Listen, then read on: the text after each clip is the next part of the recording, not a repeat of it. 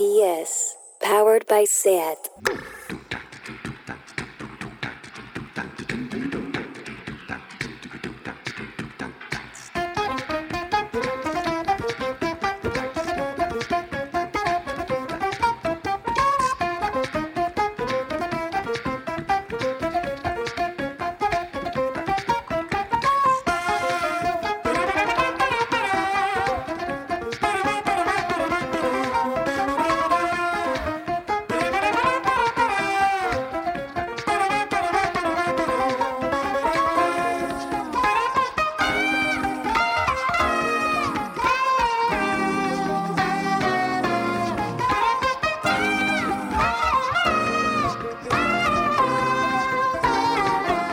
Bienvenidas a Tardeo. Hoy es un gran día, finalmente he bloqueado a Soto y Bars en Twitter.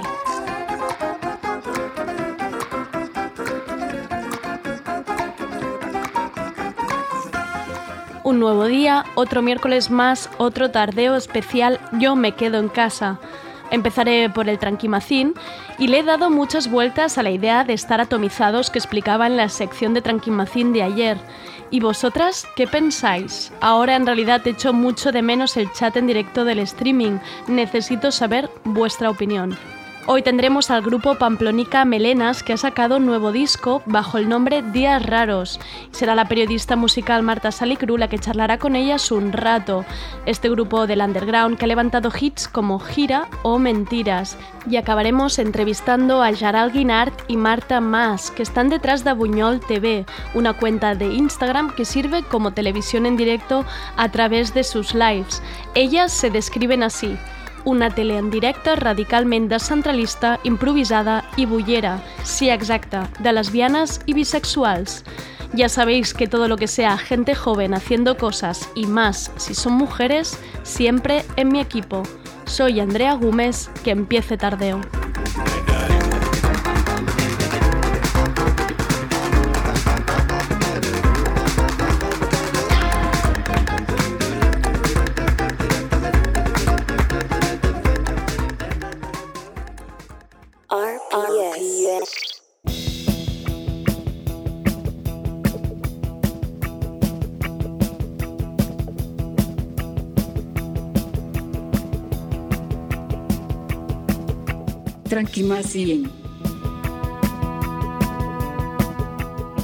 Vuelve el Tranquimacín como espacio de información de servicio. Está bien que combine días más exaltados y reivindicativos con información de apoyo mutuo.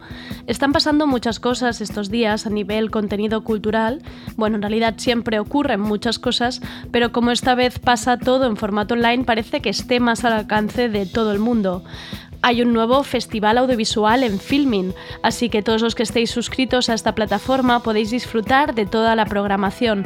En realidad no me pagan, solo informo, pero he de decir que se trata del Docs Barcelona, el festival de cine documental que reúne los mejores documentales internacionales Tenéis disponibles los documentales de hoy hasta el 31 de mayo. Y para los que seáis más amantes del cine y os encante esto de los documentales, en el Instagram de Docs Barcelona encontraréis coloquios con los directores de las películas de este año. Ya me contaréis qué estáis viendo y si veis algún documental que os guste mucho, porque en realidad lo que más disfruté del Duffield Festival en Filming fue ir siguiendo las recomendaciones que subía la gente en Instagram. Y para los de Cataluña, hace unos días la Generalitat publicaba una nueva línea de ayudas extraordinaria para pagar el alquiler de familias y personas con dificultades económicas debido a la crisis del COVID. Hay que darse un poco de brío porque se darán las ayudas en orden de llegada hasta que se acabe el presupuesto. Se trata de ayudas directas para ayudar a pagar las mensualidades ¿Y cómo saber si lo podéis solicitar? Pues los requisitos son estar en el paro, haber sufrido un ERTE o un recorte del sueldo. Los ingresos de la unidad familiar del mes anterior a cuando se solicite no pueden superar los 1.600 euros.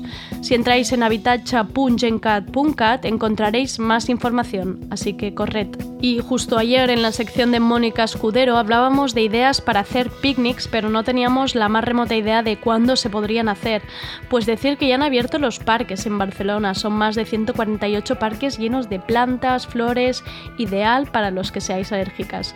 Siempre y cuando vayáis a la franja que os pertoca, que esto no es jauja todavía. Y ojo, que como ya habréis visto en Twitter, imagino, las playas también han abierto hoy, pero atención, para pasear y correr, vamos, para hacer deporte. De momento el tirar la toalla y tumbarse a leer un libro no se considera deporte. Pero oye, algo es algo para los que echáis de menos la naturaleza y yo espero que disfrutéis de estos paseos. Y hasta aquí la información de servicios. Dejo ahora con la canción I Will Come Back to You, nuevo tema del canadiense Pofu en colaboración con Sarcastic Sounds in Rixboy. Pofu es uno de esos cantantes que ha tocado el éxito gracias a TikTok que lo encumbró con su canción ultra viral Deadbed. Escuchamos ahora I Will Come Back to You. Ay. Back in 2012, school bells would send us out at lunch, talking near the tree about our favorite shows and stupid ones. Parents sat me down one night, told me that we couldn't stay. Went to bed thinking about you, woke up on a plane. Ay. Wish I never left, cause you took away my breath. You could say that we were young, but me and you were meant for eternity. No surgery could take you off my heart. Just hang on to my words and we'll make it through this part. Yeah. If you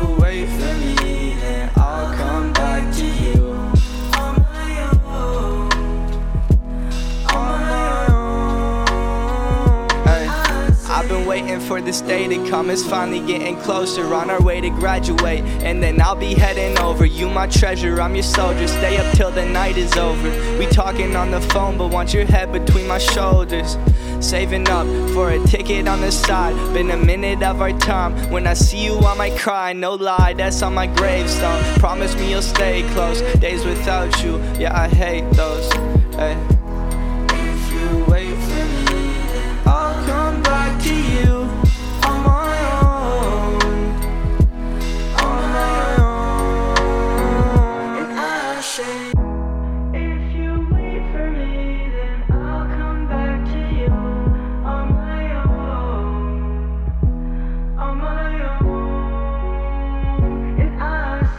Ride to your city, took an Uber to your house, yeah. Had to keep it secret from you, did it unannounced. Doorbell, parents saw me, sat me down on the couch. Talked to them about my life, they told me they were truly proud. Two knocks, door open, you were standing there with him, so shocked. I don't get it, can we run it back again? Room spinning, palms sweaty, but I'm sober.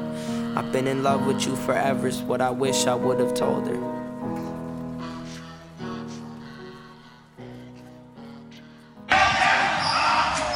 Me llamo Adidas Superstar y yo estuve allí. Estuve en las canchas de baloncesto en Estados Unidos en los 70. Me convertí en la zapa favorita en la NBA. ¿Os acordáis de los ganchos de Karim Abdul-Jabbar? Yo sí, estuve allí.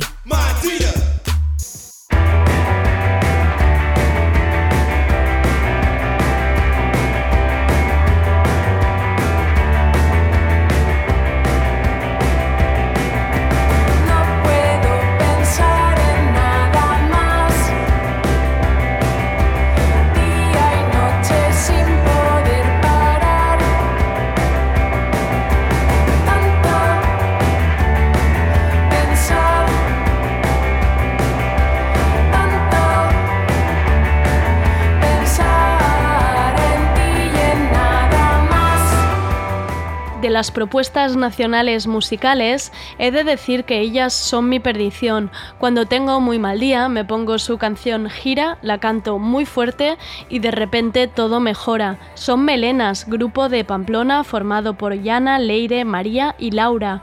Han pasado por el Primavera Sound, por el South by Southwest en Texas y han llegado a tocar en un desfile de la Fashion Week de Nueva York. Ahora presentan su segundo disco, Días Raros, que parece el título perfecto para estas semanas, pero que en realidad se grabó mucho antes. Os dejo ahora con nuestra entrevistadora musical por excelencia, Marta Salicru, en videollamada con Melenas. Hola Andrea y oyentes de Tardeo. Hoy al otro lado de la pantalla tenemos a Melenas, cuarteto garage pop de Pamplona, que el 8 de mayo publicaron su segundo álbum, Días Raros, en los días más raros que nos han tocado vivir a la mayoría. Antes de publicarse el álbum ya habían colocado 200 copias en preventa, una cifra que está a la mar de bien en tiempos de streaming, y su debut homónimo del 2017 agotó la tirada de vinilos, igual incluso más de alguna tirada, ¿no? Ahora, ahora me lo contáis. Así que, oyentes de Tardeo, si no las conocéis, al tanto que estamos así ante un, un pequeño fenómeno pop, sensación pop, guay. Saludamos a Ollana, guitarra, teclado y voz. Hola, Ollana. Hola, ¿qué tal? A Leire, bajo y voz. Hola. Hola, buenas.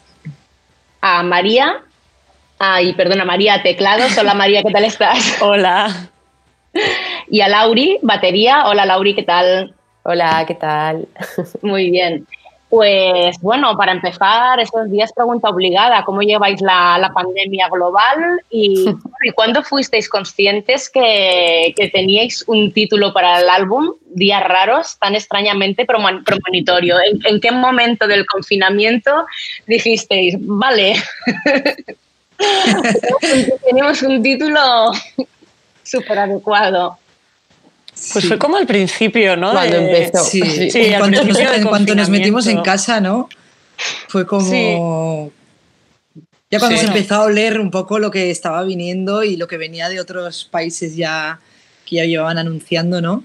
Lo que estaba pasando y nos tocó ya a nosotras fue como, guau, esto sí que es raro. Fue como, muy bien, melenas, muy bien.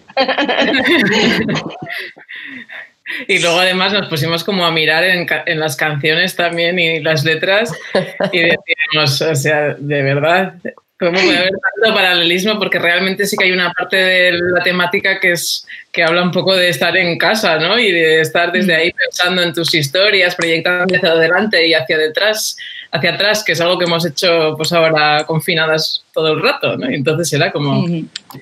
Vaya cafres. ya nos vale, ya nos vale. O sea que estamos en, estamos en pandemia global por culpa de melenas, básicamente. No, puede ser, no lo descartemos. paciente cero. ¿Y cómo eran estos, estos días raros de donde salieron las canciones antes de, antes de daros cuenta? Porque, claro, esta cosa de... Es, verdad que a mí también me había dado la sensación, ¿no? con algunas letras que había este, un, cierto, un cierto elemento un poco claustrofóbico, no diría claustrofóbico, pero sí que esto de, encerrarse en la, en, la, en la, habitación, ¿no? Y también esta, esta cosa súper autorreflexiva, que es verdad que también es muy de, este tiempo que nos, que nos está tocando, ¿no? De, sobreanalizar mucho lo que, nos, lo, que nos ha, lo que nos ha pasado. ¿Cómo eran estos, estos días raros de los que hablabais en las canciones? Pues un poco lo que había dicho Yana ahora, ¿no? Como un poco como días que lo ves todo más desde dentro que, que días que estás como más en conexión con lo que pasa afuera, ¿no?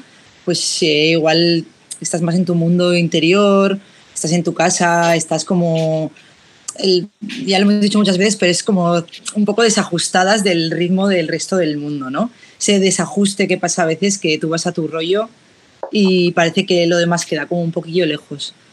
Era un poco eso, ¿no? Como tirar más hacia adentro que no tiene, o sea, no con connotación negativa, sino que estás más... O bien estás pensando en recuerdos de cosas que te han pasado, ¿no? Con este punto melancólico que tenemos nosotras, ¿no? Y luego igual hacia adelante, ¿no? Pensando en cosas, en sueños, en cosas que te gustaría hacer o... Sí. Va por ahí. Y claro, Melenas os, formasteis, el, germen del, grupo está en el, está en el, en el Nebula, que es eh, un, bar donde hacen, donde hacen conciertos en, en Pamplona. Es decir, que, que vuestro, la génesis del grupo es un, es en, bueno, es en, no es dentro de la habitación, es, fuera de casa, es en un bar, es viendo conciertos, es decir, mm, nada, nada de esto. Estabais de todos modos en un momento en el que igual, pues, pues eso, como decíais, igual estabais un poco más, más introspectivas. Y bueno, ¿y cómo, y cómo lleváis el, encierro vosotros, en, a pesar de que, como me decíais antes de empezar, ya estáis en, ya estáis en, en fase 1? ¿Cómo lo, lo habéis llevado esto vosotros, que sois personas, pues eso, que que, estabais, os gustaba ir a conciertos y estabais, estabais tocando un montón también. Bueno, pues eh, respecto a la primera pregunta, es que Melena son un poco las dos cosas, porque es que tenemos una parte en la que somos como muy introspectivas, soñadoras, hacia adentro y tal, pero luego eso se contrarresta con otra parte que tenemos, que es que somos, o sea, nuestra otra faceta es todo lo contrario. O sea, nos encanta salir, nos encanta la fiesta, eh, nos encanta ir a conciertos, lo que más, ¿no? Y por eso joder, de hecho nos conocimos en el Lémula, que lo hemos contado muchas veces ya, y es como el, el, lugar en el que nace Melenas, y eso es como bastante, tiene una connotación bastante interesante. Pero a la vez que se da eso, se da lo otro, ¿no? Y, y yo creo que igual en las canciones eh, también se puede apreciar como esa esa bipolaridad. Esa dualidad. esa dualidad, que es más bonito bipolaridad. dualidad. Sí, y sí que cuando igual creamos las canciones, sí que estábamos en un momento que estábamos como muy ocupadas, muy eh, saliendo a tocar, pero queríamos hacer nuevas canciones, queríamos parar un poco. Y yo creo que eso también era como un poco los anhelos que teníamos de estar en, ¿no? Como en nuestra, nuestro refugio un poco y en nuestro sí, hay, hay, una canción del disco que se llama Ciencia Ficción que habla totalmente de eso, de las ganas de estar solas en nuestra casa sin que nadie nos moleste. Y fíjate, pues, que también se ha cumplido. Sí, sí, por 60 y pico días. Cuidado con lo que decimos. Sí, sí, las próximas letras nos las tendremos que pensar un poco más, yo creo, todavía. a pesar de todo, o sea, respecto al confinamiento, eh, que no nos ha dado tiempo a aburrirnos en el confinamiento, en verdad, porque entre todo el trabajo que hemos tenido con el grupo, el lanzamiento del disco, la promo y demás, y luego nuestros trabajos personales, eh, más mm, vida familiar y demás, a mí personalmente me ha faltado tiempo, de hecho. Eso de la zona cero, no sé, o sea, no sé qué es la fase cero y me gustaría volver para experimentarla. Ya, yo también, a mí también.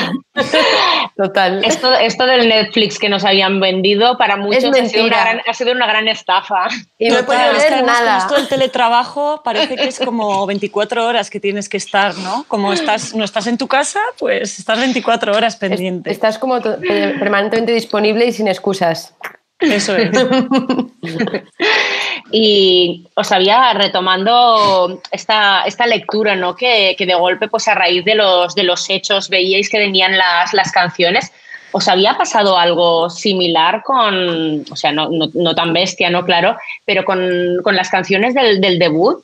Mm, es decir, cómo el hecho de, sacar canciones, de que vuestras canciones el resto de gente las escuche y haga sus y, pueda hacer sus, sus, lecturas, por ejemplo, no sé, vosotras que sois sois melómanos, que habéis escuchado muchas canciones y tal, ¿cómo se lleva esta, esta relación, ¿no? Esta cosa de ver que, que tus canciones, pues, para ti son algo, pero entonces alguien las escucha y es como en plan, ah, estás contando mi vida y, y, a lo mejor eso no tiene nada que ver con lo que vosotras teníais en mente. A mí eso me flipa, de hecho es como lo que, sí, sí. El, el, sumum, lo que más me gusta. Es lo que más me flipa. Hmm. Sí, y es lo que más te gusta a ti cuando escuchas una canción, ¿no? Que te conmueva, que te mueva, que te haga bailar, que sí. te haga llorar, que te, sí. que te, sientas conectada. Eso es lo, lo, más. Sí, está guay y además que cada uno la interprete con, con lo suyo, ¿no? Sí. En una canción, en primer tiempo, además nos referimos a eso que estás tú como dando vueltas por el cuarto y dices, escucho esa canción, me imagino que hablo yo, ¿sabes? A veces te parece como que,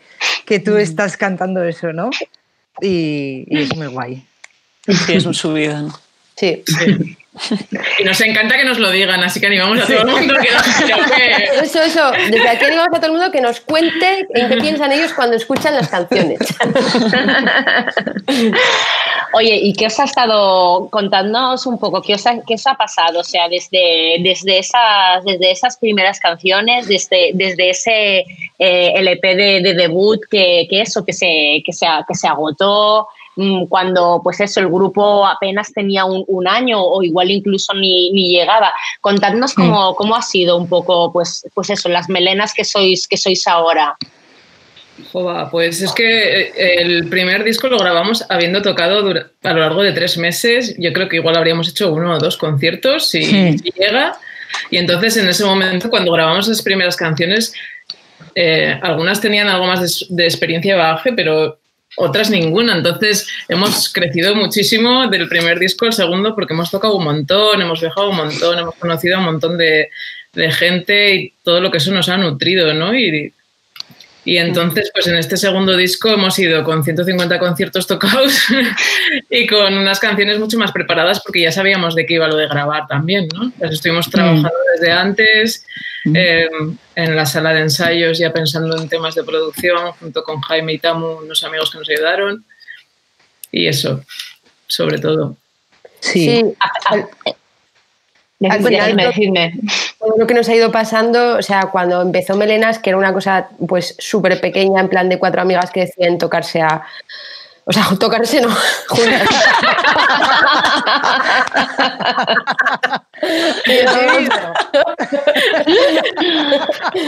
Eh, juntarse a tocar en un local de ensayo y no nos esperábamos nada de lo que iba a pasar. O sea, y entonces ha sido como una mezcla entre sorpresa tras sorpresa y a la vez cada vez que nos iban pasando cosas buenas, también yo creo que todas sentíamos la necesidad y el gusto de esforzarnos cada vez más, ¿no? Yo creo que ha habido como, o sea, las cosas buenas han creado más voluntad de esforzarnos y de seguir adelante y de hacer crecer el proyecto, ¿no? Entonces ha sido como una mezcla entre, ostras, no sé si llamarlo, pues eso, suerte o cosas buenas que nos vienen y, y como mucho esfuerzo e ilusión depositado ahí, ¿no? Y, y todo este bagaje y esta y también pues las dinámicas que habéis ido así estableciendo vosotras ahora que a- a- aparte de amigas pues sois eh, sois compañeras en un, en un grupo esto ha- cómo ha hecho crecer las, las canciones y no solo lo que mencionaba hoy Ana de la, de la producción, ¿no? También, también en, la, en la manera como las canciones se, se habían ido formando en el, en el local. Esto también estaba, ¿ha- ¿habéis notado que las canciones ya desde, ya nacían distintas? Sí, bueno, siempre nacen, primero nacen de Ollana, que las trae al, trae siempre la idea y, las trae pensadas ¿no? de casa un poco. Y, pero sí que luego, eh, a la hora de, de rematarlas, ¿no? Sí que hemos como aportado entre todas, ¿no? Más nuestra, no sé, eh, tanto con batería, o sea, todas con todo, ¿no? Porque las, yo qué sé, las baterías de Lauri, pues también como entre todas, no, mejor prueba esto, prueba lo otro, ¿no? Ha sido como más, un poco más colaborativo en cosas que, Mm. que igual no llegaban a sonar como, como todas queríamos, no, mejor vamos a darle una... Hemos dado un poquito más de vueltas a las canciones para, para que yo sonaran creo- como teníamos en mente. Sí, yo creo que en cierta manera en el primer disco aún no sabíamos siquiera cómo sonábamos, porque lo, construimos ahí, ¿no? Y ahora sí que sabíamos más cómo queríamos que sonaran las canciones en particular y todo en general. Sí. Y luego también yo creo que el hecho que, de que haya mayor cohesión en el grupo, tanto a nivel personal como musical, que te conozcas más, que sepas también las cosas de las que eres capaces y la, el ganar confianza entre nosotras, cada una en su instrumento, o sea, todo eso también influye en cómo se, han se ha formado este disco y estas canciones.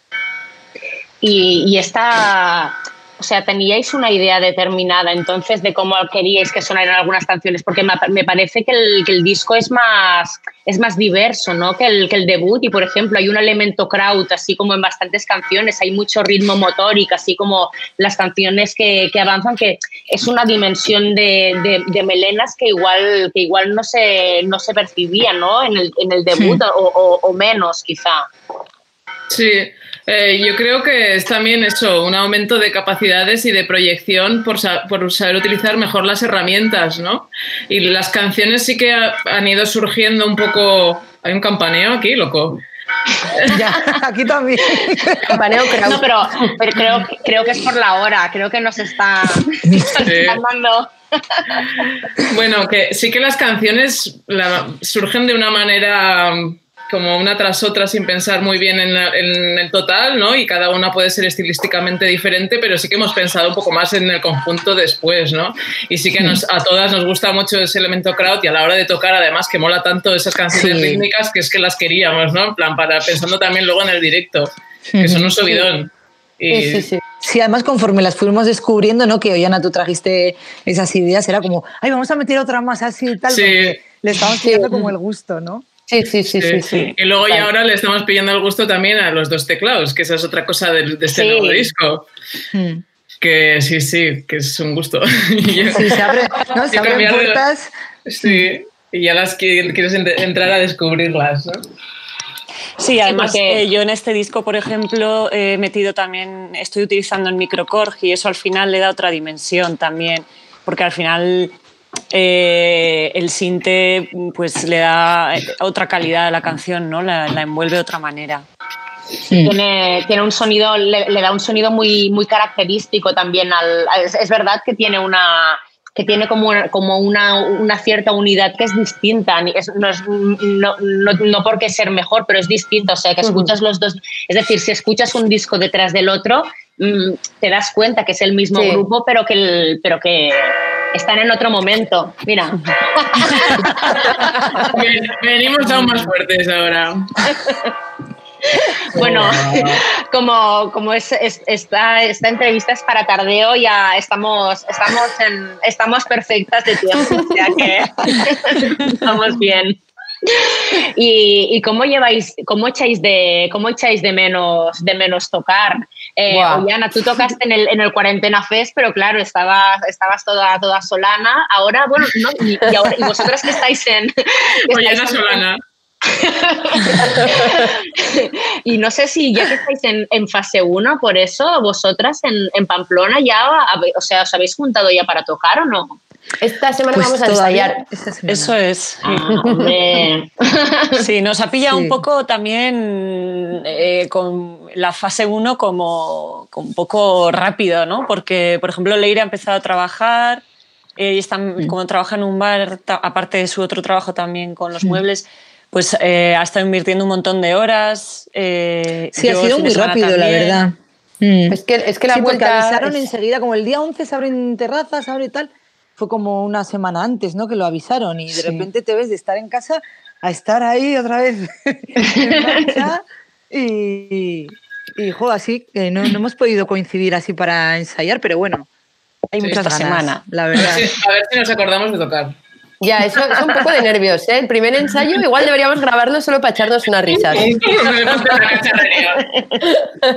Pero bueno, sí que es verdad que tocar sin muchas miras de ciertos, o sea, ensayar, pues no es lo mismo, ¿no? Porque, joder, ensayar Claro. es lo que te da la, la energía de vuelta, que es que es muy necesaria, porque al final es Hmm. mucho curro.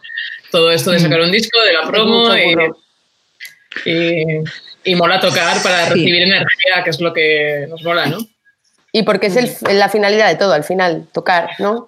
Entonces es como. que te, Sí, te es- una parte bastante importante. Es extraño, asunto. sí, haber hecho el lanzamiento, ¿no? Que te viene todo, además nos está viniendo como muy buena respuesta, ¿no? Y en parte, joder, pues siempre nos, bueno, nos hace muchísima ilusión, pero también nos sigue sorprendiendo, ¿no? Que, guau, que te escriba alguien de Canadá o alguien de, guau, nos, nos encanta que tu música o nos está haciendo más llevadera la cuarentena o lo que sea. Ya, cosas y tú estás en casa y te estás cargando como de energía, ¿no? Pero necesitas también como complementarla con, ¿no? con tocar y con... Entonces es un poco extraño este, ¿no? este lanzamiento así en casa. Sí. ¿Os planteasteis por eso cambiarle la fecha en algún momento? Mm, Nos lo llegaron a plantear, pero no Pero no. tampoco. mucho. No. O sea, no, no, como, ¿cuándo, va a ser es- el mo- cuándo va a ser bueno? ¿no? ¿Cuándo va a ser el mejor Claro. momento? Pues no sí, sabes. y además una cosa buena que tiene este momento eh, es que la gente está escuchando mucha música.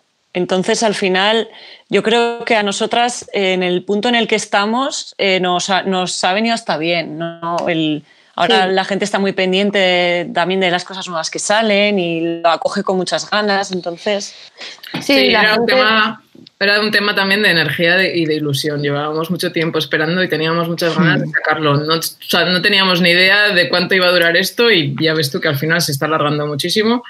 Sí. Y es como, pues ya está, ¿no? Si al menos podemos Ya. tener esta energía de, Ya. de buena aceptación, pues Sí, Mm. y luego Claro. también que es un momento en el que yo creo que también, pues igual la gente que no está pudiendo ir a conciertos, la gente que le gusta la música y tal, pues también es un muy buen momento para que se venda música en, en ejemplares físicos, ¿no? En formatos físicos, porque también es una forma de que la gente tenga esa experiencia de la música que no va a poder tener en directo, pero bueno, sabes, igual también es buen momento por eso, no sé. También es mal momento porque hay crisis económica, pero no lo sé.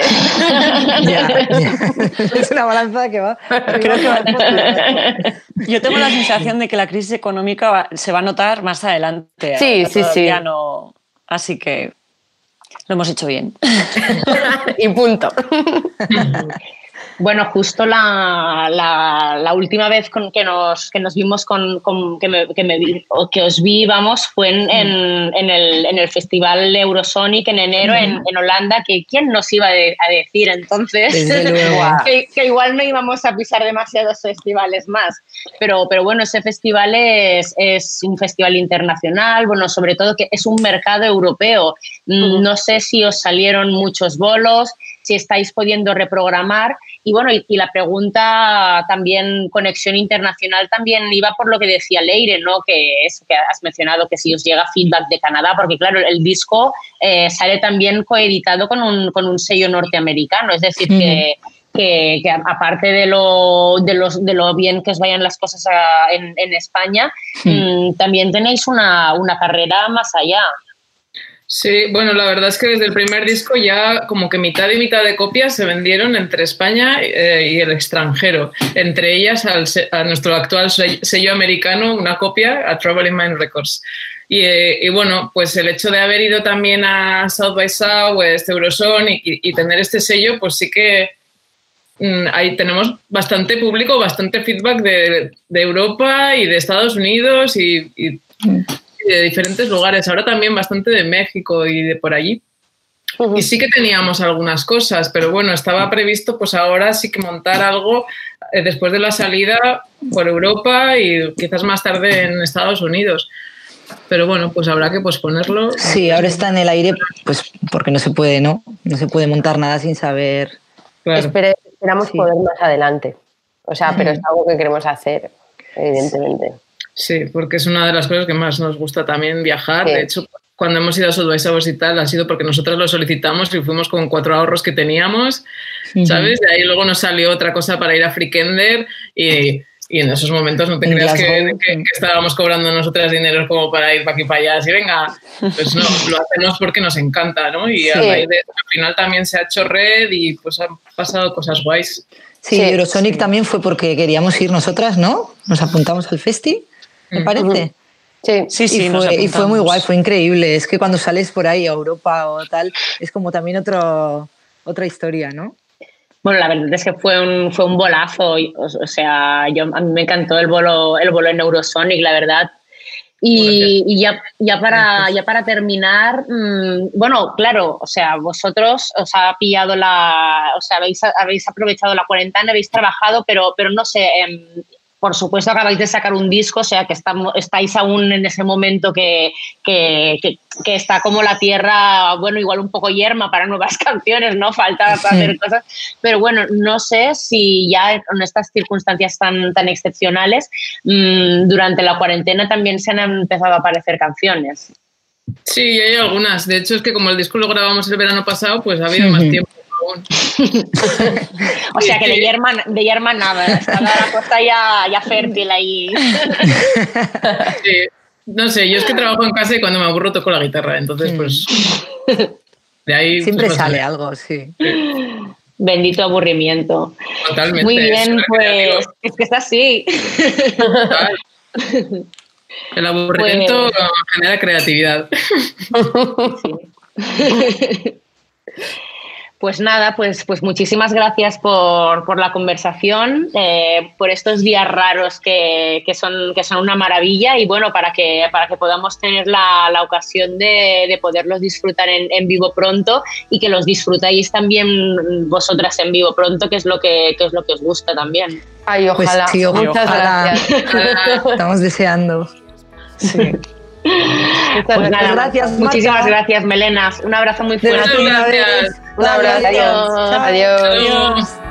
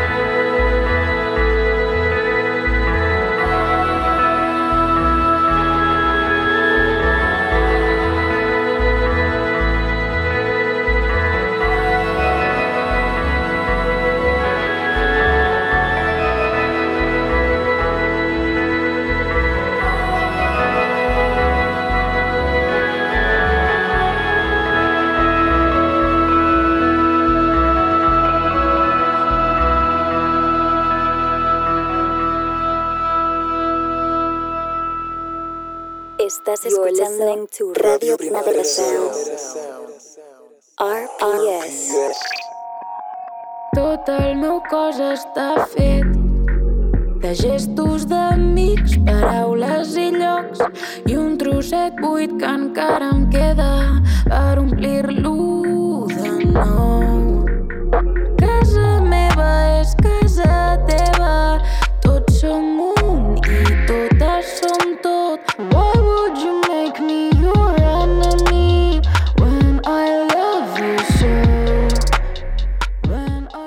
Fa molta il·lusió l'entrevista que ve a continuació. M'agrada molt quan descobreixo gent jove i amb talent fent coses, omplint internet, agafant el llenguatge de les xarxes i creant contingut diferent i original. Molta gent diu necessitem més Julianes Canets, però si plau ja hi són, només cal que els hi donem veu. Us vull presentar el canal Bunyol TV. Es descriuen a Instagram com una tele en directe radicalment descentralista, improvisada i bullera. Sí, exacte, de lesbianes i bisexuals. Aquesta és la seva bio a Instagram, canal que utilitzen per fer lives d'Instagram. I sí, això és la nova televisió. Darrere de Bunyol hi trobem a la Caral Guinart, que diu que ho porta tot bastant ella, tot i que després es connecta la Marta Mas els diumenges amb la secció Salsa Romesco i diu que sense ella això no tira.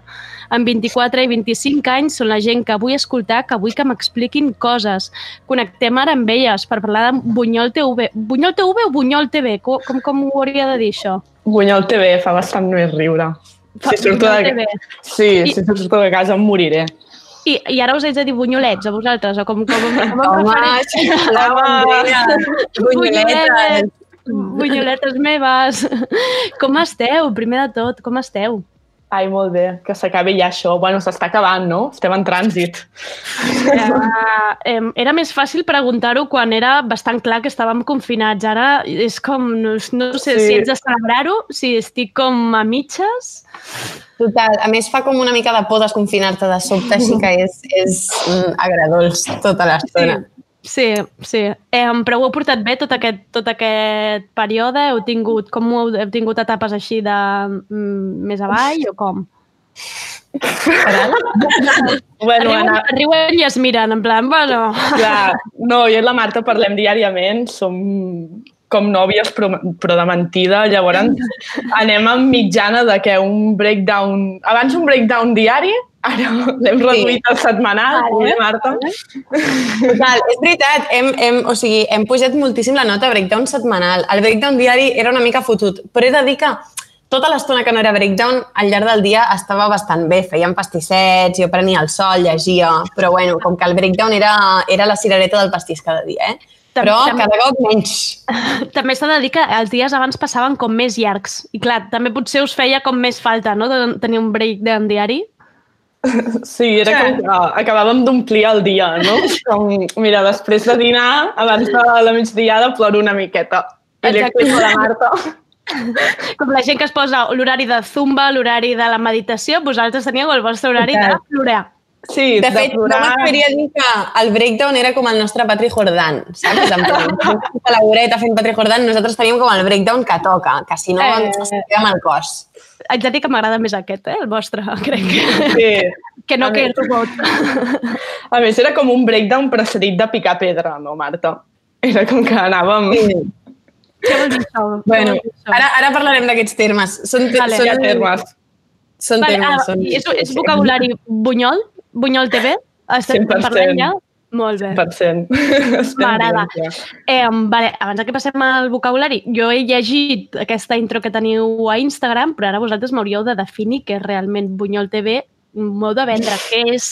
Què és? Vale, va, anem a vendre-ho, això. Eh, què és? Jo, eh, jo crec que és una tele que en el seu moment la vaig fer molt a la meva mida, no? Perquè jo sóc una lesbiana de poble que als, als 14 anys tenia la seva sexualitat ta tancada a les quatre parets de la seva habitació amb molts pòsters de Lady Gaga i Pink i arriba un moment que te n'adones que, bueno, que tens una edat no? i que tens ganes d'expressar-te amb el teu idioma i que sobretot tens ganes que la gent s'expressi també amb el teu idioma perquè tu a la seva edat no vas poder fer-ho, no? Perquè, joder, mm, és algo relativament nou, no? El fet de que la sexualitat diversa sigui algo obert i sigui un, un statement com a tal. No?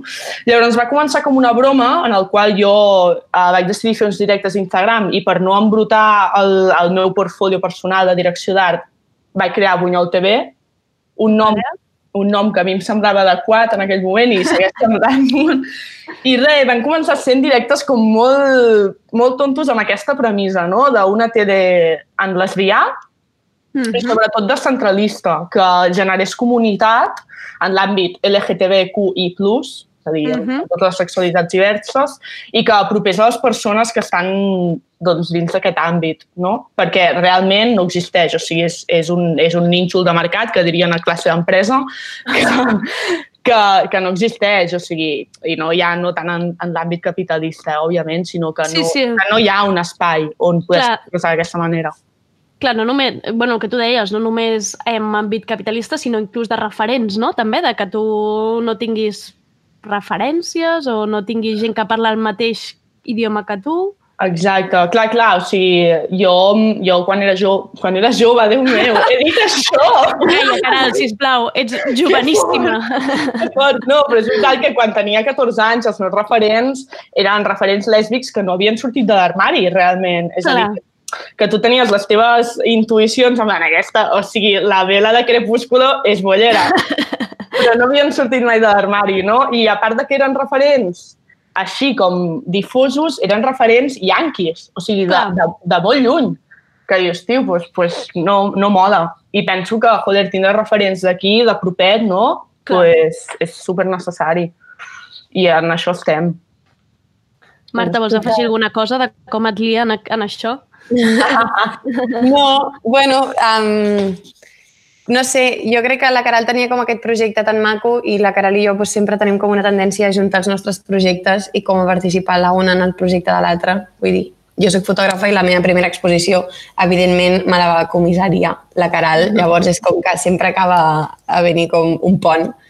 I ja està, llavors la Caral i jo tenim una passió que és fer safreig, i, i pues, bàsicament vam convertir la nostra passió en una mena de, de feina durant aquest confinament que al final jo crec que també estava guiada per la premissa de ja que a la nostra vida no estan passant gaires coses, no? és a dir, la, no tenim aquest input de vida social, doncs anem a construir, anem a falsejar aquest input a través doncs, d'això, d'un espai on la gent pugui nutrir-se doncs, de salsets i on ens puguem ajudar una mica entre totes. Sí. I jo crec que això és maco també per, o sigui, com seguint la premissa de que no, no, no sabem uh, fer les coses especialment bé, que tots, totes n'estem aprenent constantment. Mm -hmm. Llavors, recordar-te que, que totes la caguem i que totes estem descobrint com, com fer-ho el millor possible, doncs jo crec que és una cosa que tranquil·litza molt i que és maca, no? construir una comunitat des d'aquesta premissa també. Mm -hmm. Sí, Perquè i... ha, ha començat durant confinament, perdó, ha començat durant confinament? Realment Bunyol TV ha nascut sí. durant confinament, eh? Sí, o sigui, ja, jo, jo feia molt de temps eh, que volia a la llarga dedicar-me no? a, a, a portar un canal del tipus que fos de comunicació mm -hmm. en, en perspectiva de gènere i LGTBQI+, més, jolín, és que al final acabarem dient la bastalari, t'ho juro. Eh, i mira, just el confinament va ser com l'oportunitat de temps per fer-ho. I no només de temps, sinó que, jodint, jo m'he adonat de que el tema dels directes d'Instagram és una cosa que passàvem totalment per alt i que de cop te n'adones que són una eina utilíssima i que, a més a més, és, és super pròxima, no? perquè veus els comentaris, ho pots penjar més tard, vull dir que, bueno, penso que és una eina fàcil i que el confinament ens l'ha posat en bandeja, no? Clar. Precisament en això, sobre l'Instagram, és on vosaltres us sentíeu més còmodes com a xarxa fins ara? És el que més utilitzeu, el que més consumiu? Sí, clar, en el meu cas, i suposo que la Marta també, de fet jo i la Marta tenim Twitter des de fa quatre dies i estem flipant amb la selva que és això. O sigui, et despistes i t'insulten. No? O sigui... Twitter literalment treu el pitjor de cada persona, o sigui, és un escàndol. La veritat és que sí, tota, no, és que tenim tota la raó. Clar, clar, i llavors tant jo com la Marta eh, som professionals en l'àmbit um, comunicatiu i visual, llavors l'Instagram el tenim com molt més per mà, no? A part de jo soc dissenyadora gràfica i clar, o sigui, treure publicacions, que de fet el, la publicació estàtica de Bunyol TV també és molt important, no? perquè hi ha com tota la cultura del meme i tot això, que la passem per alt i realment és una cultura, no? Mm -hmm. I això i, és com ens servia més uh, per apropar-nos. Però sí que és veritat que, de fet, ahir parlàvem amb la Marta perquè la cosa està anant bé, és a dir, estem arribant a moltes persones i, i la gent està molt contenta. I, a més a més, penso que fem un bon duo perquè jo sóc molt lesbiana i ella és molt bisexual, vull dir que estem aquí comprant entrades i tenim les nostres enganxades amb això, que també mola. Doncs pues estàvem parlant que crec que ens obrirem un, un compte de Twitter, però a mi em fa una mica de por, de veritat. Clar, jo crec que la moguda també és que tant la Caral com jo um, treballem a través d'Instagram. O sigui, Clar. jo totes les feines que tinc pràcticament són a través d'Instagram i llavors uh, era com una manera de sumar també, no? Si és una cosa que ja ens porta molta atenció al nostre dia a dia, no costa res com afegir, pues, jo què sé, uh, ampliar com aquest canal Clar. en aquest sentit, no? Més que cap a Twitter, que sí que ho veig que seria com gairebé més una eina promocional o d'anar uh -huh. comunicant per allà. En, eh, sou consumidores de YouTube, vosaltres, per exemple, o, o sigui, podria haver estat un canal de YouTube perfectament, Bunyol TV? Sí, però jo en YouTube tinc un problema molt greu. És, o sigui, és, és el fet de recursos, eh? i és que per tindre un canal de YouTube has de tindre temps per, tindre, per editar. Ja. Mm. I això és així. Demana com més professionalitat, no? Potser? Sí, 100%. I, clar, tant jo com la Marta tenim les nostres respectives feines, vull dir que treballem en un àmbit molt concret i jo personalment no vull deixar de fer-ho perquè m'encanta, és la meva passió. I, i passa això, que YouTube eh, no és descartable perquè això està creixent i és possible que ampliem i acabem tenint noies que, que es dediquin a editar vídeos, no? Vull dir, superguai. Però, bueno, el fet de fer-ho per Instagram i en directe i tal, ja generes l'atmosfera aquesta de, de ser cutre volent-ho, mm, mm. que també apropa molt a la gent, penso. Sí. És com que no hi ha talls, no hi ha res, és, o sigui, nosaltres som així. I si t'agrada, guai. De fet, jo crec que és maco també com aquest efecte una mica de terrassa de bar, no? Que, que a vegades com més currat està com aquest producte audiovisual, més distància genera entre el públic i pues, l'emissor.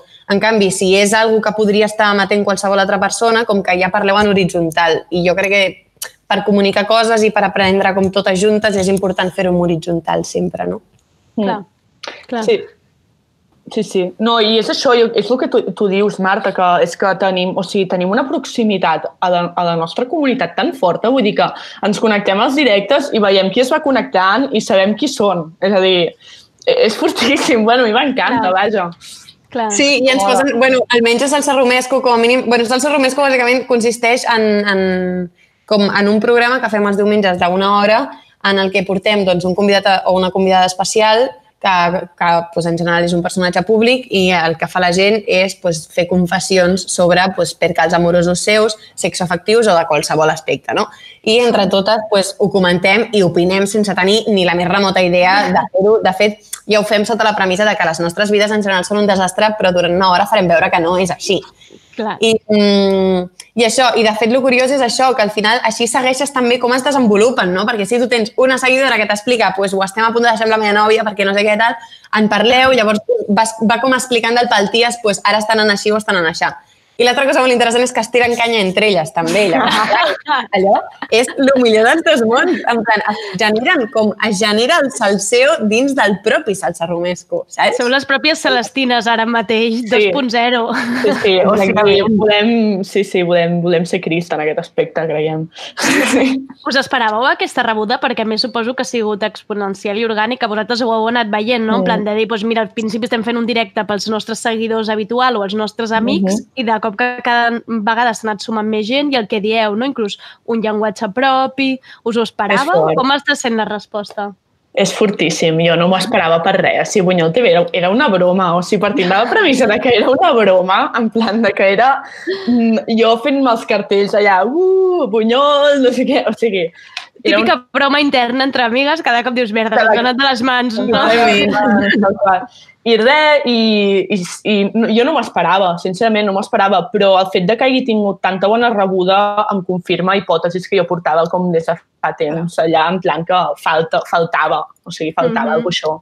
Faltava mm, un idioma propi, mm, faltava una comunitat consolidada i faltava visibilitat. Llavors, jolín, jo estic molt contenta, la veritat, estic molt contenta. Total, sí, jo crec que és bonic, és que al final això també és la prova com que la gent necessita una mica això i que existeix, però, per exemple, com en, um, a nivell com de, de parlar com de les vides personals de la gent. No? Aquí a Catalunya va existir programa típic de Prohibit als pares, que era de Radio Flashback, que en el meu cas doncs, jo espiava la meva germana mentre el mirava a les nits, ai, mentre escoltava a les nits. Però que sempre eren com um, productes super, super, mega, ultra heteronormatius i que si hi havia com sí. algun cas o alguna anècdota que fos bisexual o que fos lèsbica, era um, una entre mil. Llavors, com jo crec que també és interessant, com en aquest sentit, que les coses que s'expliquen doncs, al final eh, tinguin de tot i que no sigui com l'excepció, no? sinó que sigui Clar. la norma. Clar. No, I el que dèieu, al final és connectar persones que potser en el seu poble o en el seu grup encara no han trobat mm. el, el seu forat o com explicar-se i potser esteu sent vosaltres les primeres amb les que s'obren o us expliquen 100%. coses. 100%. De fet, ens estan arribant no només per Salsa Romesco, sinó en els altres, en els altres programes que fem.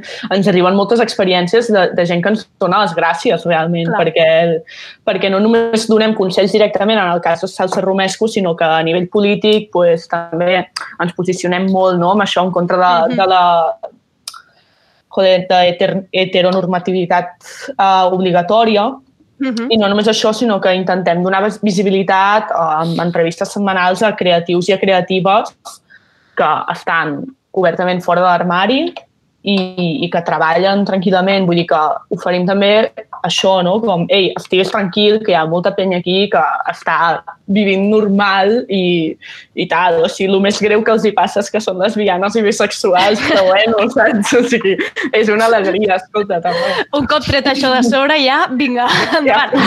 Ja. Ah, clar, clar. Expliqueu-me la resta de contingut. Què és? Què hi ha a Bunyol TV? Expliqueu-me els continguts, convidats, com, com heu anat em, formant tot aquest puzzle. Mm, clar, al principi va ser, fèiem entrevistes random, no, Marta? Com que ens, connectaven a, ens connectàvem a les 10, a les 10 i 15 entrava la Mariona Batalla, a les 10 i mitja la Laia Fontant i a les 10.45 entrava la Marta Mas. I la Marta Mas sempre era l'última i llavors ens passàvem com dues hores d'allà tranquil·lament parlant de la nostra vida. Llavors a partir d'aquí va sortir Salsa Romesco, que és el programa més de gossip, el, és el, el tomate de, vale de Bunyol TV. És a dir, aquí eh, ens ocupem d'afers amorosos i del cor, del coret. Després tenim... Quin dia, quin dia és el salsa romesco? El dia i hora? Ai, ui, els diumenges... Sí. Ui, els diumenges de 10 a 11, però acaba sent de 10 a 12. De 10 hasta que, fins que aguanti la gent, no? Sí, bueno, ja ho sap la Marta. Quan la Marta capta molt bé el moment de, de que es comença a fallir. Sí, la decadència arriba com un sillazo a la cara i has de salir la decadència o la decadència se t'emporta. també el Salsa Romés està com separat. Tenim la primera mitja hora, que és quan jo em trobo com amb el convidat o la convidada. Llavors, aquí parlem uh, de, dels missatges que ens han enviat fa 3 que és una plataforma on pots fer com confessions anònimes, diguem. Llavors, anem com, jo els hi vaig com uh, llegint les confessions que ens han fet com les nostres oients mm. i, pues, bàsicament, amb aquest personatge públic, que en general pues, han sigut pues, o dones bisexuals o, o una mica aquesta moguda, i si no, no, però com d'alguna manera també es, recordar que, que les persones que, que el nostre públic pot admirar o pot tenir com a referent també els hi poden ensenyar maneres d'estimar com molt honestes, més sanes, um, eines per no tenir relacions tòxiques, no? i també poden ser, com deia la Caral, doncs un referent de com portar una vida absolutament normal sent lesbiana o sent bisexual. Mm -hmm. I després d'això doncs, ja ens fotem la Caral i jo a parlar també i seguim comentant coses que ens envien i clar, a vegades hi ha dies que en tenim tantes que, o sigui, acabem a les 12 de la nit perquè també doncs, sí. divaguem. Clar, i també al salsa romesco hi ha el factor comentaris. És que et despistes, o sigui, els comentaris són, són el 80% de salsa romesco. Clar. O sigui, Literalment, com és, eh? La gent està animadíssima, jo al·lucino, o sigui, és divertidíssim. Clar, és que en realitat la gràcia de, de, de, dels lives en realitat és crear aquesta comunitat i que hi hagi un xat gairebé en directe, que és, és el Sí, sí. millor que es pot aconseguir en un programa gairebé. Sí, sí, estem molt contentes de la participació, és una meravella, escolta. Però és que sempre diem que tenim el millor públic del món, del pal. Tenim, Es tenim, apunten a tot i cada cosa que dius l'han feta més grossa, vull dir, és que és tremendo. Ai, sí, és veritat. O sigui, tu vas de trapella, salsa romesco, en plan, és que jo he fet això tal, i de cop hi ha algú que comenta una bajanada 3.000 vegades més anada de l'olla. O sigui, és com, però com ho feu? I la Caral i jo, però què? Només tronat per 10, és molt bo. Sí. Les fans superen a les pròpies creadores. Sí, Home, de calle, eh? De calle, de calle, sí. Llavors tenim això, que és com la part així més, més salsosa, com, sí. com el seu nom diu. I després tenim, uh, cada dijous tenim entrevistes en, en professionals de diferents àmbits creatius, llavors es fica com un hot topic en cada entrevista. En plan, la primera de totes va ser la Neke Necro, que és treballadora sexual, llavors va, es divideix com en dos parts, entrevista. Els primers 30 minuts són, bueno, jo em preparo una entrevista i es té una conversació així de lesbiana a lesbiana sobre la vida i la seva feina i després són 30 minuts als quals la, el nostre públic fa preguntes anònimes, no? Vale. Llavors, bueno, doncs de moment hem trucat això al treball sexual, va venir el Marc Llinàs, que és, és bueno, guionista de sèries trans, eh, va vindre la Nora Bailà, que és ballarina, i aviat vindrà una il·lustradora. Vull dir que anem, de moment tenim la part eh, a nivell amorós a nivell emocional, a nivell salseu adolescent, la part de formació creativa i de, bueno, de lesbianes professionals en els, en els seus àmbits, i el dimarts estrenem una cosa nova. Ei, Sí. Exclusiva. Exclusiva, total. Estrenem lesbianes, lesbianes enfadades. Ah. Furio, Furious Lesbians, que serà com la part més política, no? De moment tenim la part creativa, la part salseo i després tindrem la part política, que vindrà una noia que és sociòloga i eh, pues, abordarem temes freqüents als quals les lesbianes ens enfaden moltíssim i ho farem bueno, doncs, de la millor manera que sabem, que és així, pues, com ha dit la Marta abans, com si estiguéssim assegudes fent unes birres, però sobretot Clar. molt enfadades i molt lesbianes, que és el que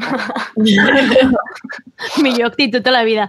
Em, és que sembla fort i potser la gent no està entenent realment el que, el que suposa el que feu vosaltres això, perquè jo en realitat us vaig conèixer a través d'un d'un grup de Telegram que es diuen Boyotes, que no sé si les coneixeu, que són les que estan darrere el premi... Sí, són les que estan darrere el Premi. Boyos. Sí, El- Goya. les coneixeu? Clar, i són, una, són generacions bastant més grans que vosaltres, però 100%. deia, mi, mireu què estan fent les generacions més joves... I clar, i és fort perquè realment és com, no hi ha res més. Vull dir, és, és, és, és la nada després d'això. No hi, ha no hi ha aquest contingut. O sigui, vosaltres no teniu res més referents ni, ni, ni No. aquí ni enlloc. O sigui, No, no. De fet, em fa molta il·lusió que em diguis que estàs amb Que rotllo sí. Premios Goya perquè, perquè per Sí, sí, vaig nosaltres... d'allà. Clar, clar, perquè les Young Lesbians, per nosaltres, per, o sigui, sou referents. O sigui, és en plan... Pues ya os han echado el ojo, ¿eh? Os Que tenen allà, ja us tenen allà Oh, fitxades. volem anar a la pròxima gala molt en sèrio. O sigui, volem ser-hi. 100%. Quan els hi digui ja veuràs, us, ja us arriba la invitació aquesta, aquesta tarda mateix. Ai, Eh, que bé.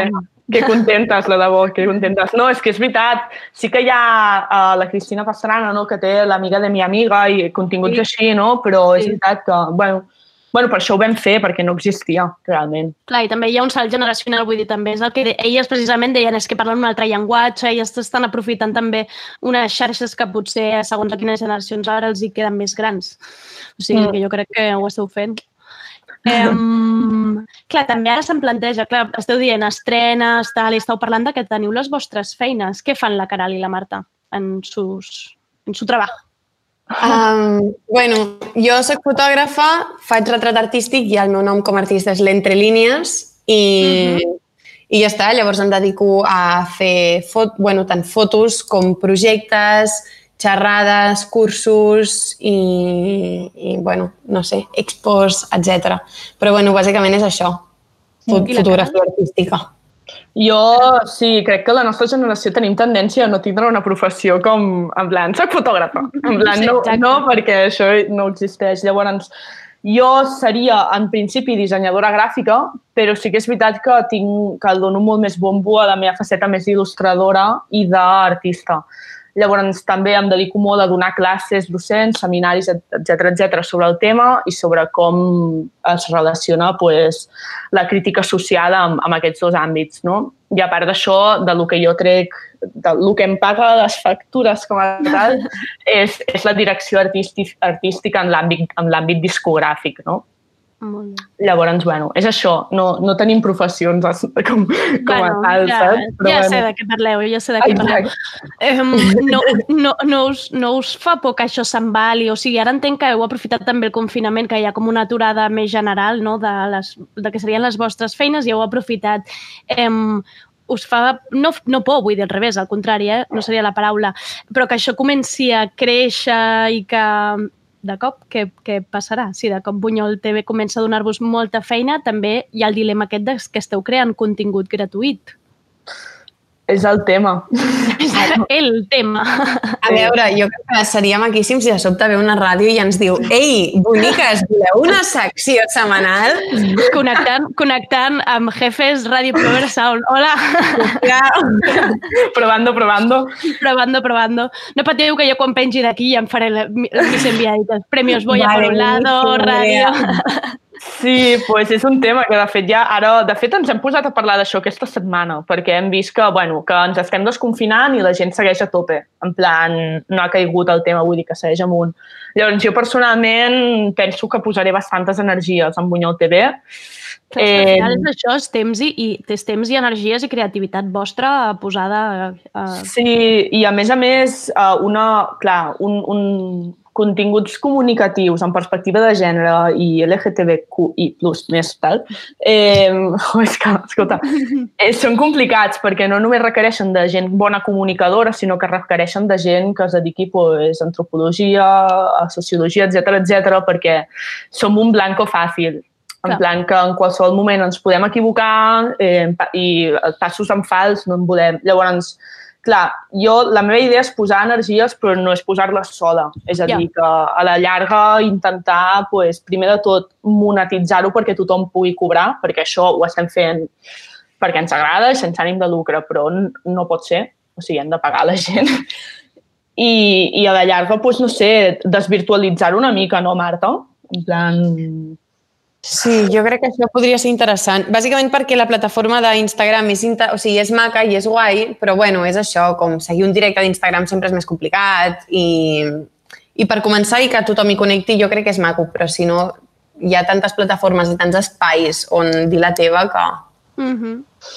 Sí, jo penso que la, la idea llarga és, és desvirtualitzar una mica i començar a oferir continguts uh, reals, és a dir, el que sí, festes, lectures de llibres, coses de lesbianes, ja saps. coses romàntiques. Eh, em- em- M'agradaria també lligar-ho, perquè vosaltres per què no estàveu a Twitter fa uns dies, però no sé fa, quants dies fa que esteu a Twitter, però fa poc Sí, sí, sí. Va haver un debat de merda eh, amb una de les convidades que he tingut, que és la Juliana Canet, Ai, que de cop la gent es va posar molt nerviosa perquè la- trobaven que estava tot arreu, a tots els espais de la Corpo, doncs els ocupava la Juliana. I clar, la reflexió, jo creia, la culpa no és de la Juliana, la culpa és dels grans mitjans que descobreixen un únic talent jove i l'exprimeixen fins a fins al, bueno, fins a gairebé pobra, doncs, aplastar-la. Eh, vosaltres com ho veieu, això? Veieu realment que no, que no hi ha representació? Que és com que realment, inclús d'amics vostres, de dir és que hi ha gent que està fent moltes coses i sempre hi, hi ha els mateixos. A veure, la Juliana és la meva companya de pis. Juliana, patada. T'ho va explicar ella mateixa. És que, clar, Clar, no, no, no, clar, estic confinada al poble, però clar, clar, ho vaig seguir tot, tot màxim. Clar. I mm, no sé, a veure, jo crec que és evident que moltíssima gent genera com contingut que segur que en potència val molt la pena, però sí que és veritat que mm, lo important, o jo crec que lo essencial no és generar contingut, sinó tenir un públic que consumeixi aquest contingut. Clar. Perquè si tu generes contingut i ningú el consumeix, ja pots seguir generant la resta de la teva vida. Llavors, el, el que és una realitat és que moltíssima gent consumeix el contingut de la Juliana i hi ha molt poca gent uh, cuyo contenido sigui tan consumit en català com el de la Juliana. I, I després hi ha molta gent com que en potència jo crec que podrien fer coses superguais. Sí que és veritat que potser se li dona molt de veu a, sempre doncs, a les mateixes persones, però, per altra banda, és això, és que jo crec que també com són les persones que acaben tenint més públic, no? que acaben tenint més demanda. Llavors, jo crec que s'hauria de trobar com un punt mig entre donar veu a persones que generen coses que són interessants i que encara les estan començant a desenvolupar i donar-los un espai perquè les desenvolupessin bé, però a la vegada puc entendre que si algú ocupa molts espais també és perquè hi ha una demanda de que aquesta persona estigui clar, ocupant. Clar, clar. No, no tant era com perquè, perquè està clar que té el públic que té i, i vull dir, adolescents que té el públic que té i al final és que fan molt bona feina i tenen la comunitat que tenen, però al final em trobo que és com una mandra per part també dels, dels mitjans i don, dels qui són els selectors de, de, de qui seran aquests comunicadors, que és com, bueno, ja tenim a dues persones joves i ja està. Mira. Trobo que hi ha molt poca representació Mm. de gent jove. Clar, jo quan us descobreixo dic, però on estaven? Per què no les he vist mai, saps? Hmm. Jo això és, és un tema que a mi em, em, fa, em comença a enfadar, perquè tinc la sensació que els dispositius de selecció de continguts de la televisió pública i de televisió en català en general estan molt obsolets. Clar. És a dir, que em sembla fortíssim que, que no es parli de sexualitat, no es parli d'adolescents, no es parli uh, de política de sota, és a dir, mm. -hmm. pròxima a la gent de la nostra edat. No es parli de... Joder, és que... Vull dir, per- perquè us feu una idea, el mateix que ha passat amb la Juliana ha passat amb els Stay Home, saps? Que són boníssims sí? i Mm. són la, la hòstia, són uns musicassos i són supercol·legues meus. Bueno, supercol·legues no, però joder, que em semblen persones brutals. Clar, els Stay Homes han sortit a la televisió cinc cops a la setmana, o sis, no? durant 50 dies. Llavors, clar, què passa amb la resta de creatius? No? Què passa amb la resta de gent que ofereix continguts? És això, és que, Hi ha com una desconnexió, no? clar, hi ha una desconnexió brutal. Jo tinc la sensació que els selectors de continguts veuen que això eh, Funciona. Ha, ha funcionat, a, a los millennials les gusta i a, i a la generació Z també, per tant, uh, anem aquí. Vamos, clar. Però tinc la sensació que falta una, una investigació en profunditat de lo que, ens, o sigui, de lo que li agrada a, a, a la, ju- a la, al jovent. O sigui, Clar. al jovent i no tan jovent. És a dir, que penso que, tio, no sé, que com si fos ahir està superguai, no? Però, no sé, de la mateixa manera que en el seu moment es van inventar cuina per solters amb l'ISMA, no? que era un contingut que sí que estava ben recercat, és a dir, que hi havia una bona recerca allà, plan, cuina per solters, falta, no?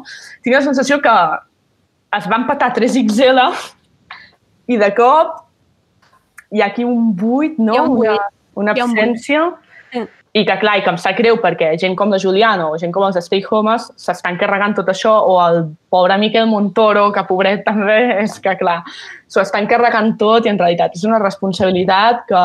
Clar, clar, és que la gent els critica amb ells quan en realitat qui s'ha de criticar és qui posa el focus tota l'estona amb ells i no, i no diversifica, no? Jo crec que per, per ells és encara una pressió triple. Perquè Exacte. dius, "Bueno, jo no, me lo, no ho he demanat, això. Exacte. Sí, totalment. I per Twitter amb els stay homes és molt fort. Jo hi ha hagut èpoques en què et vols morir, eh? Mm. Però, mm, no ho sé, sí, sí, és que realment és un temazo. I a part és això, no? la gent com tendeix a buscar sempre um, un objecte com d'aquest odi i d'alguna manera linxes a una pobra noia de 20 anys Clar, que és lo uh, o a mm, tres nois de 24 i 25 en lloc de dir, mm, vale, bueno, és que potser la meva televisió no m'està no està fent el remot esforç per donar-me un contingut digne. Clar. I clar, també això és un peix que es mossega la cua, no? Perquè si de sobte la gent jove ha de consumir uh, continguts uh, d'oci en català per seguir parlant català i cada cop hi ha menys gent que parla català, si el, o sigui, el moment en què la televisió pública no ofereix un contingut contingut uh, i un oci digne en català, la gent jove el busca a altres llocs i quan el busca a altres llocs com el troba? Pues en anglès, en castellà, Clar. el qual acaba implicant que entre ells també parlin en castellà i en anglès. O marxes directament a Instagram, exacte, o passes Sí. a consumir Instagram com stories o vídeos de YouTube, no? Al final és com Clar, canviar clar. totalment de canal. Sí, sí, totalment. O sigui, el resum és que volem que ens entrevisti l'Helena García Melero. Exacte. Aquest ha de ser el vostre objectiu. La conclusió. Volem una secció amb l'Helena Melero. Els matins han de ser vostres. Sí, els altres han de ser patxinos, 100%. Clar, és que el concepte de Pacino, André, és un concepte superinteressant, eh? Del pal, Pacino com a, com a idioma. El patxino. Ah, ah, seria el resum de dir el vostre vocabulari... voc- En comptes de vocabulari bunyol TV és el vocabulari patxino. El patxino. Sí, estem ara amb, amb cosetes, estem intentant acotar el terme patxina, però Sí. l'estem intentant acotar perquè és veritat que hi ha noies que no tenen patxina. Clar, això us anava a dir, que um, també ho he vist en alguns dels vostres posts, Sí. que em, em passa a mi igual quan intentes fer comunicació inclusiva en perspectiva de gènere, és quan més problemes Sí. t'hi trobes, perquè de cop dius, merdes, que no puc dir res. He vist també que us han anat comentant de dir, no, hi ha clítoris, hi ha tal, patxina, atenció... Entenc que és una construcció vostra constant, Constant, no? dir, constant, constant. O sigui, nosaltres ja ho, ho vam dir molt clar en el seu moment, és una televisió sense ànim de lucre, que, o sigui, som, ens dediquem a la comunicació, sabem comunicar, el que comuniquem, fem els esforços que podem per fer-ho tan bé com podem per no ofendre ningú, no? I sí que és Clar. veritat que hi ha hagut aquesta queixa i que realment ens sap molt greu i que ho estem intentant re- arreglar i ens estem intentant uh, de construir en això, no? Que, bueno, que, bueno, que a més a més és un tema, no? Perquè, clar, el clítoris, el clítoris també ha estat molt de temps oprimit i ara de cop al tanto no diguis Clar, massa és una reivindicació com una mica limitada. Exacte, però també el col·lectiu trans, eh, pues, joder, estan tres vegades més reprimit que nosaltres, per tant, farem el que calgui per intentar ajustar-ho tot al màxim, i al màxim de bé, clar. No, igual que dèieu que us expliquen experiències i salseus, al final també es tracta d'aprendre de la comunitat, no? Si alguna comunitat Sí. t'explica, m'ho fes això, és molt més fàcil, no?, aprendre... Sí, sí, 100%, 100%. De fet, una relliscada com la que vam fer fa dues setmanes no la tornarem a fer mai més, perquè, Clar, escolta, sí, sí. Però bueno, no, no, jo, jo encantada. Ja ho vaig dir en el seu moment, encantada. Mentre no ens insulteu, perquè som sensibles, som bulleres sensibles de llàgrima fàcil, és que, és que som intenses, llavors no ens insulteu, vale? ens ho dieu bé. Educació, davant de tot. Per favor, per favor, per favor, no ens insulteu. Crida a no a l'insult, sisplau. Caral, Marta, a part de... Més enllà de la desescalada, de desconfinar-se i de tot això, aquesta pregunta ara se'm, se'm complica cada cop més, però què us faria molt felices? Amb Bunyol TV o amb el que sigui? Què, què voleu? Què, on us veieu? Els matins de TV3. Ah, ja ho hem dit, no? Però, carai, tia, francament, tenint en compte que som dues persones incapaces de llevar-nos abans de les 11 del matí, jo no crec que sigui mm, el perfil de programa que podem abarcar. Franja prime time, nenes, aposteu més amunt. Franja prime time a la nit. Sí, hòstia, doncs un programa al rotllo... L'està passant, però per vosaltres. Sí, tot nostre. A veure, podem començar per una secció l'està passant, vull dir, pas a pas. Exacte, exacte. Em sembla bé, a més, l'està passant hi ha molts homes, no? Només No, hi ha la noia aquella. Sí, hi ha molts homes fent bromes d'homes. I Exacte. a lo millor, doncs, mira, els hi aniria bé una Marta i una Caral, no? Eh, jo crec que sí. Jo crec que sí. Eh, M'agrada perquè hem aprofitat per fer em, com crides a molta gent. Aquest Ja, ja. Crides tronadíssimes, a més, sense cap sentit. Si hi ha alguna marca escoltant i ens vol... Eh, Doneu-nos diners. Exacte. No, no, en realitat, no ho sé, ara mateix uh, sí que, jolín, estem posant moltes energies com per seguir predicant la paraula, no? Però no dit de Déu, més reprimit. Però estem posant moltes energies en aquest projecte i sí que és veritat que, jolín, pues, optar a, a tindre algun tipus de secció en un canal públic del tipus que sigui seria molt hardcore. I no només per, per alimentar el nostre ego, que en tenim molt i mola, sinó per, per, jolín, per seguir comunicant en clau, en, en clau LGTBI, perquè cal, jolín, estem, estem al 2020, o sigui, no pot ser que el màxim que tinguem de bulleres de TV3 sigui la Nausica Bonin i la Laia Costa, que no està malament. En plan, no Com a representants, no? no ens, va, des- no ens va desagradar, ¿vale? però, bueno...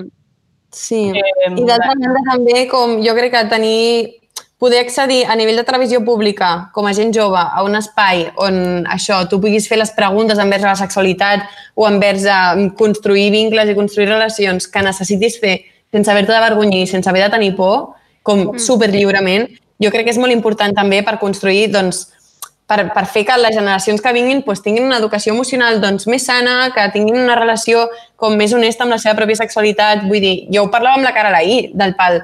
jo, si algú als 16 anys o si algú als 17 anys m'hagués dit uh, Marta, no cal que facis veure que tens un orgasme cada cop que algú et menja malament la petxina, Sí, a mi m'hagués patat el cervell, m'explico?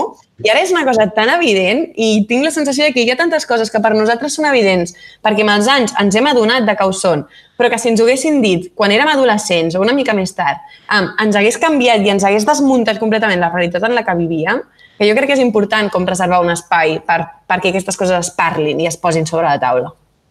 Sí, sí, sí, o sigui, 100% d'acord. En plan, o sigui, és que, jolín, estem una mica farta de senyoros, jo penso.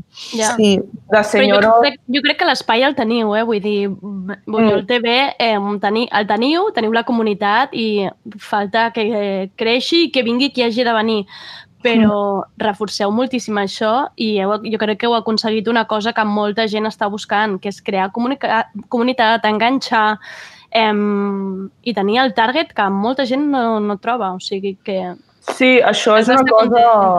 Sí, sí, no, i que jo, bueno, o sigui, jo crec que parlo en nom de les dues que estem flipant. O sigui que algú tan bàsic com que fer una televisió a la nostra mida hagi sigut la clau de l'èxit, en plan, és que diu moltes coses ja sobre Bunyol TV, en plan, és que hem fet una televisió a la nostra mida, en plan, i prou.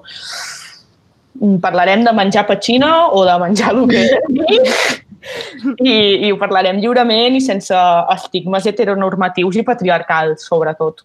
Clar. Però penso que això és algo molt bàsic que hauríem de començar ja a tindre a dins i no, no hi ha manera. Però bueno, sí, continuem, continuem currant-hi amb això, jo penso. Moltes ganes. Doncs, Caral i Marta, us he robat moltíssima més estona de la que em creia que us robaria. Eh, que va. Moltíssimes gràcies per entrar a Tardeo. Jo us seguiré de prop i recordeu que si aconseguim alguna d'aquesta entrevista, sóc la manager, eh? Sisplau, endavant. Estàs contractatiu. Bien. Estàs ja contratada. No et podem pagar, però... et paguem amb accions. Et paguem, et, paguem, et paguem amb cubates, com ens paguen Perfecte. sempre. Perfecte. Això, és el, això és el que m'agrada a mi. Clar, tia, mira. Moltíssimes gràcies i als oients de Tardeu, Bunyol TV, a Instagram és facilíssim, ho poses al buscador, al cercador i és el primer que et surt. Moltes gràcies, Caral i Marta. Vinga, a, a tu. Una, una abraçada. Adeu. Adeu. ¿Es o no es maravilloso descubrir gente así de fresca y con tanto discurso? Qué ilusión de entrevista. Gracias por acompañarnos un día más. Esto que escuchamos es So We Won't Forget de Crumbing, trío musical de Texas que con esta canción quieren recordarnos que no olvidemos a nuestros seres queridos y yo de dar las gracias a mi ser querido André Ignat, técnico virtual de hoy del programa. Mañana volvemos con mucho más. ¿Estáis viciadas a los realities de Netflix como yo? Pues no os perdáis el programa de mañana. Ay, por cierto, que no me olvide de esto, si os gustó el encuentro virtual que hicimos el jueves pasado en Tardeo, Esperad a que os explique esto. Mañana a las 7 de la tarde hay otra fiesta virtual en la web del Primavera Sound. Se trata de la Listening Party Nixa Tracks. Estará mi querido Ben Cardew de presentador acompañado de los protagonistas de la Listening Party. A ver, lo más divertido es que aparte de escuchar los tracks en primicia, podréis hablar por el chat y pasaros por las salas privadas disponibles de Abaixados Deu. Es muy divertido, ya veréis, reservad vuestra entrada a través de la app DICE. Es gratuito. Soy Andrea Gómez, gracias por escucharnos.